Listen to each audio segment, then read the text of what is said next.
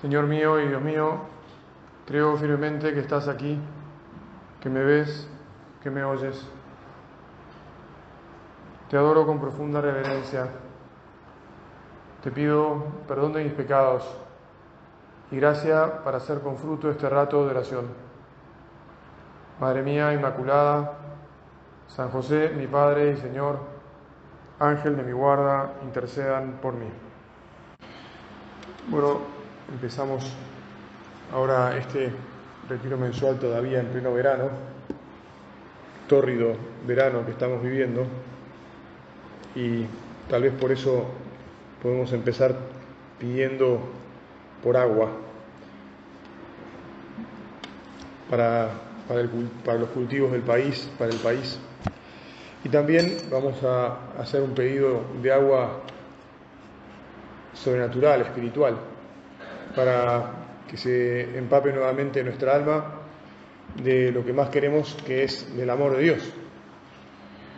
Porque justamente el tema de hoy eh, tiene que ver con algo que estábamos meditando ya el otro día, que es la, el llamado de Jesús a que seamos sal y que seamos luz, sal de la tierra y luz del mundo, que como te recordarás justamente fue el Evangelio que cayó el domingo pasado. Al respecto, con, cierta frecuencia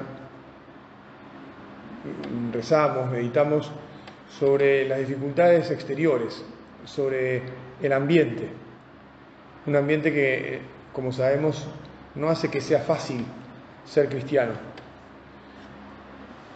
Pero tenemos que tener cuidado y no tenemos que minusvalorar también otras dificultades en nuestra lucha por, por amar al Señor y por darle a conocer y por llevarlo a todas partes, por, por el deseo que reine en los corazones, que son las, las dificultades interiores. No tenemos que minusvalorar nuestras debilidades. Y entonces se me ha ocurrido poner o, sugerir al empezar esta oración algunas de ellas para que nos demos cuenta por dónde viene, por dónde vienen los tiros, que además lo hemos hecho, seguramente en la vida lo hemos hecho bastantes oportunidades. Primero sería la debilidad de justificarnos. ¿Qué quiere decir justificarnos? Y bueno, justamente mirando cómo está el ambiente, uno puede decir, bueno, mira, yo no estoy, no estoy tan mal como, como la gente que ya no cree ni, ni, le importa nada de Dios. Entonces, con lo que hago ya es suficiente. Me justifico en, en el ambiente no cristiano y me conformo con ir. No es que no vaya en absoluto, voy, pero voy, viste, a un paso, bueno, que me resulta cómodo. Y me justifico para no ir realmente como el Señor está esperando de cada uno de nosotros. Porque si hay algo que tenemos claro es que efectivamente este pedido, ustedes son la sal de la tierra, ustedes son la luz del mundo, es para, para los que estamos aquí, ¿no? los que llevamos tiempo escuchándolo, los que, los que ya hemos respondido, pero tenemos que seguir respondiendo. Es decir, no, no hay un momento en el que uno dice, bueno, ya está, ahora a flotar, ahora se puede hacer la plancha. Entonces, Jesús, lo primero que te pido es que yo no me justifique en que los demás no te aman como yo te amo, que en principio te quiero amar más que los otros. O, te, o me doy cuenta, o me parece, después resulta que todo esto es muy relativo, ¿no? Porque está justamente en relación con lo que hemos recibido. Y por todo lo que nosotros hemos recibido, ¿no será que no estamos dando lo suficiente? Bueno, es otra manera de, plantear las cosas, ¿no? Entonces, implícito a este, a, esto, a este primer punto vendría como el segundo punto, que es el olvidarnos esta llamada, lo que acabamos de decir. El Señor nos ha pedido más y el Señor sigue pidiendo más a todos. En realidad a todos. ¿Por qué? Porque Él nos ha dado todo.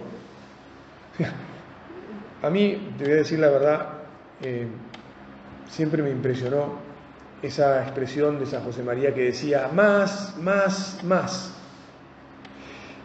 Y cuando, cuando era joven, realmente me animaba. Y, escuchaba esas palabras de San José María como un reclamo y, me encendía en un deseo de efectivamente, eh, bueno, entregarme más, eh, ser más piadoso, tener un corazón más grande y más generoso, darme más a los demás, ir a buscar a otros, etc. Ahora te voy a confesar, perdona que, que te cuente esto un poco personal, que llegó un momento en que también cuando escuchaba o leía esas tres palabras y me acordaba cómo las decía San José María con mucha fuerza, me provocaban cierto, no sé si decir, voy a ser bien, bien sincero, no sé si decir cierto rechazo o cierto temor, o el pensamiento de que esto no será una exageración, este, no, no será que puede ser mal entendido y entonces Claro, por ahí, no exactamente por mí, pero con la idea de que, bueno, por ahí la gente cae en el voluntarismo, en un decir, bueno, tengo que, que, apretar los dientes y, sacar músculos, cosa que no es esa la, la vida de relación con Dios, como ya sabemos, ¿no? Pero bueno, después viene una tercera etapa en la que uno le da una más vuelta a las cosas y, y en charlas con el Señor uno dice, bueno, Mira, el Señor siempre nos pide más, porque Él se ha dado el todo y tiene todo el derecho del mundo a pedir más. El tema es que nosotros entendamos bien, te pedimos, Jesús, que entienda bien el más que me pedís. Y que quienes me escuchan hoy en esta predicación y cada vez que hable con, con quien sea, capte de verdad lo que significa para él en su corazón el más. El más que, que en realidad no lo dice un hombre, sino que lo dice Jesús, que es Dios y hombre, que es quien dio la vida, que es quien se entregó del todo. Bueno, un, un tercer motivo que, o tema que tenemos que abordar al hablar de, de darnos, de ser más generosos, es el conocimiento propio. Porque quien no se conoce no puede poseerse, es decir, no puede ser verdaderamente dueño de sí. Y el que no es verdaderamente dueño de sí, no se puede dar, eh, porque no puede mantener, no tiene el control de su vida.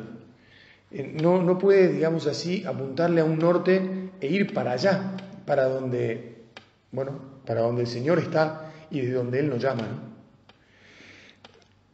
Y el tema del conocimiento propio es un trabajo de toda la vida. Tal vez los que estamos aquí, que ya somos bastante adultos eh, y que nos hemos ido aprendiendo a conocer en el trato con Dios, a lo largo de tal vez de, años de lucha, hay un punto donde por ahí damos por sentado de que ya nos conocemos y que ya, ya está. Y entonces yo me atrevo, o me atrevería a cuestionarte, también me lo cuestiono yo, esta situación. ¿De verdad me conozco hasta el fondo? ¿No será que desde hace un tiempo he dejado de ser todo lo profundo que puedo ser conmigo mismo, en el, en el mirar los rincones de mi alma y de mi respuesta a Dios, en el examinarme sobre la fe y cómo me encuentro con Jesús, y como consecuencia de ese encuentro con Jesús, cómo salgo al encuentro de mis hermanos. Primero los que están más cerca y después la inmensa muchedumbre de personas a la que el Señor espera que lleguemos y cada uno de nosotros, bueno, se encuentra con, una porción de esa muchedumbre entre sus parientes, un poco, más alejados, después entre los compañeros de trabajo, los amigos, los amigos de la primera etapa de la vida, los amigos del antiguo trabajo, los amigos o compañeros del actual trabajo. Es decir, eh, tenemos que mantener el control a lo largo del tiempo. Ustedes saben que a mí me interesa, me gusta mucho el deporte, aunque por motivo de tiempo no es que le pueda dedicar tanto a, seguir todos los deportes, el que más me gusta ya saben cuál es. Y al final, ¿cuáles, ¿cuáles son los equipos que realmente ganan? ¿Cuáles son los deportistas de excelencia? Y los que tienen más control de sí mismos hasta el último momento.